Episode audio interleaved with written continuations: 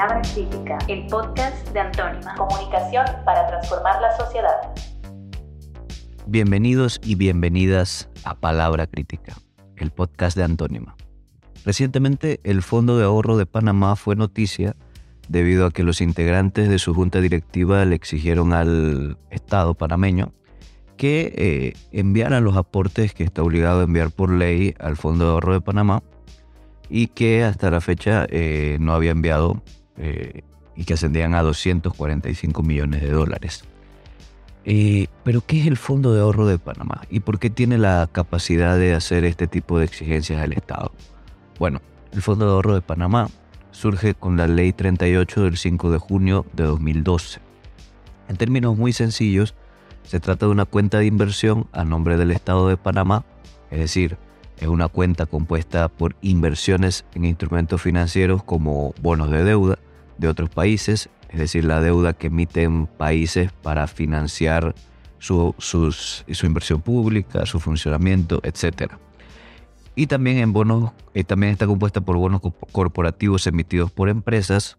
Eh, esta es la deuda privada que emiten las empresas para, para financiar sus operaciones. Y finalmente, estos instrumentos financieros también son acciones, eh, es decir, eh, un instrumento que te da la posibilidad de participar del capital de una empresa. todos estos instrumentos financieros conforman lo que llamamos el Fondo de Ahorro de Panamá. Y este fondo se creó con tres objetivos principalmente. El primero, generar un ahorro a largo plazo para el país. El segundo, ser una fuente de recursos para estabilizar las finanzas en estado de emergencia y desaceleración económica. Esto más o menos ya pasó eh, durante la pandemia, ya que el Estado accedió a recursos eh, del Fondo de Ahorro de Panamá para financiar algunos gastos extraordinarios que estaban teniendo.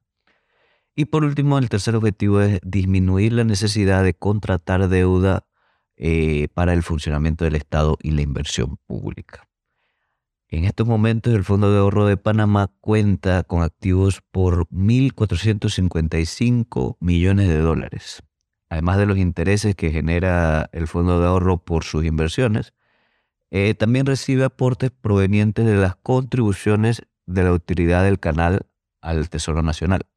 Para calcular los aportes del canal que van al fondo de ahorro, se toma el total de aportes del canal, se resta, se resta de este total el 3.5% del Producto Interno Bruto nominal del año en curso y lo que queda de esta operación va al Fondo de Ahorro de Panamá. Entonces, por el momento, el Estado panameño ha, retirado 105 millones de dólares del Fondo de Ahorro para comprar vacunas, para comprar equipos e insumos eh, del Ministerio de Salud y para destinar 80 millones de dólares en un controversial apoyo, tildado de controversial desde un principio, al sector inmobiliario a través del Fondo Solidario de Vivienda. Como mencionamos al principio, el Fondo de Ahorro de Panamá recientemente fue noticia porque la Junta Directiva le exigió al gobierno que transfiriera los 245 millones de dólares que hasta el momento no ha transferido y que por ley está obligado a transferir de las eh, contribuciones del Canal de Panamá pero ¿a quién le estamos transfiriendo este dinero? ¿Quién administra el dinero del Fondo de Ahorro de Panamá? Bueno, el Fondo de Ahorro de Panamá eh, cuenta con tres organismos que lo administran. Eh, el principal es la Junta Directiva.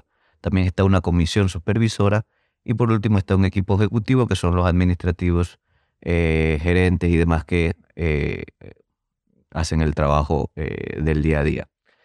La comisión supervisora se encuentra integrada por Sebastián Quiroz del Consejo Nacional, Nacional de Trabajadores Organizados, por Pablo Ureña del Colegio de Contadores Públicos Autorizados, por Samuel Moreno del Colegio de Economistas de Panamá, por Carlos Berguido del Consejo Nacional de la Empresa Privada y por Julio Murray, obispo del Comité Ecuménico de Panamá.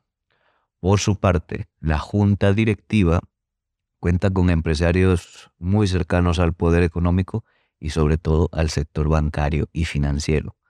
Estos empresarios son Anamae Maduro de Ardito Barleta, directora de Multibank, Jean-Pierre Lecnadier, expresidente de la Cámara de Comercio, célebremente recordado por sus declaraciones sobre la educación pública. Fred Kardonsky, presidente de Tower Bank International, Mario Roberto Amaya Pineda, gerente general de Grafo Center, Moisés David Cohen Mugravi, presidente de Capital Bank, José Abo, financista, y Mayra Kam Rauschkov, presidenta de Financiera Pacífico. Todos estos empresarios forman parte de lo que llamamos la Junta Directiva del Fondo de Ahorro de Panamá. Y el gerente financiero del Fondo de Ahorro de Panamá se llama Abdiel Santiago, quien en su momento fue vicepresidente entre 2005 y 2012 de nada más y nada menos que el banco de inversión Morgan Stanley, uno de los bancos de inversión más grandes y más importantes de todo el mundo.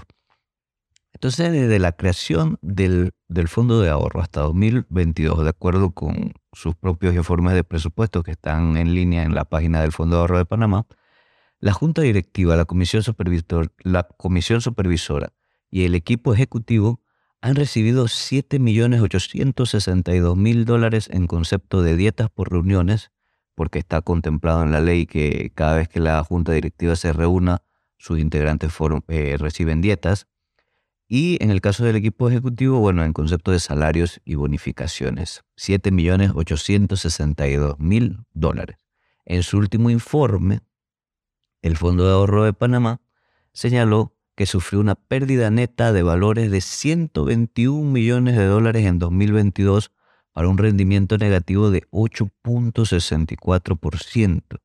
Esta pérdida de valores se da tanto por las pérdidas en operaciones, es decir, por la operación que se realiza entre ingresos operacionales del fondo y gastos operacionales del fondo, como por la pérdida de valor de los instrumentos financieros que forman parte del Fondo de Ahorro de Panamá. Entonces, la directiva del Fondo de Ahorro atribuye en el informe anual que publicaron en 2022 y que está disponible también en, su, en la página del fondo, atribuye estas pérdidas a la alta volatilidad, la alta inflación, las altas tasas de intereses y la alta incertidumbre geopolítica.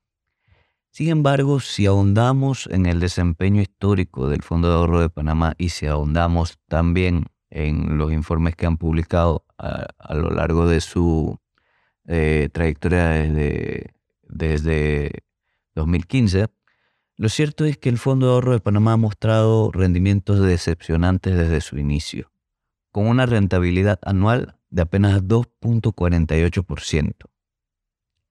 Todo esto a pesar de las comisiones millonarias que se están pagando a los bancos de inversión más prestigiosos del mundo, como Goldman Sachs, Morgan Stanley y BlackRock Financial Management. Tan solo en 2022 se pagó un total de 6.238.000 dólares a estas entidades por la administración y custodia de valores. Esto es dinero público, dinero panameño destinado a los bancos de inversión más grandes del mundo. La rentabilidad de la que hablamos, 2.48%, se compara muy mal con cualquier otro uso que pudiera estar haciendo el gobierno de los 1.455 millones de dólares que forman parte de los activos del Fondo de ahorro de Panamá. Si bien es cierto que la situación internacional para las inversiones de cualquier tipo, como la que hace el Fondo de Ahorro de Panamá, es complicada, sabemos que está la guerra de Ucrania, sabemos que hay un contexto de alta inflación en los países desarrollados, sabemos también que eh, hay un contexto de altas tasas de interés. Eh, aquí en el Fondo de Ahorro de Panamá, la Junta Directiva se encuentra blindada por la Ley 38 ya que no existe una causal de remoción de sus integrantes por incompetencia o desempeños del fondo por debajo de lo esperado. Es decir, la persona que forma parte de la junta directiva puede mostrar una incompetencia manifiesta y aún así permanecer por todo el término que dice la ley, que puede permanecer la, la persona, que son alrededor de siete años, como parte de la junta directiva del fondo. No se hacen evaluaciones de su trabajo, no se hacen evaluaciones de lo que están haciendo, de lo que están gastando, y de qué tipo de tratos están haciendo. Y así, mientras el supuesto ahorro del país enriquece actualmente a bancos de inversión internacionales, los directivos siguen recibiendo sus dietas y siguen al frente de dicho fondo tan solo por formar parte del poder económico, del poder bancario y del poder financiero en el país. Esto es una muestra patente de la captura del Estado por parte del sector empresarial. Estén atentos a los próximos episodios de Palabra Crítica. Gracias por escucharnos. Palabra Crítica, el podcast de Antónima. Comunicación para transformar la sociedad.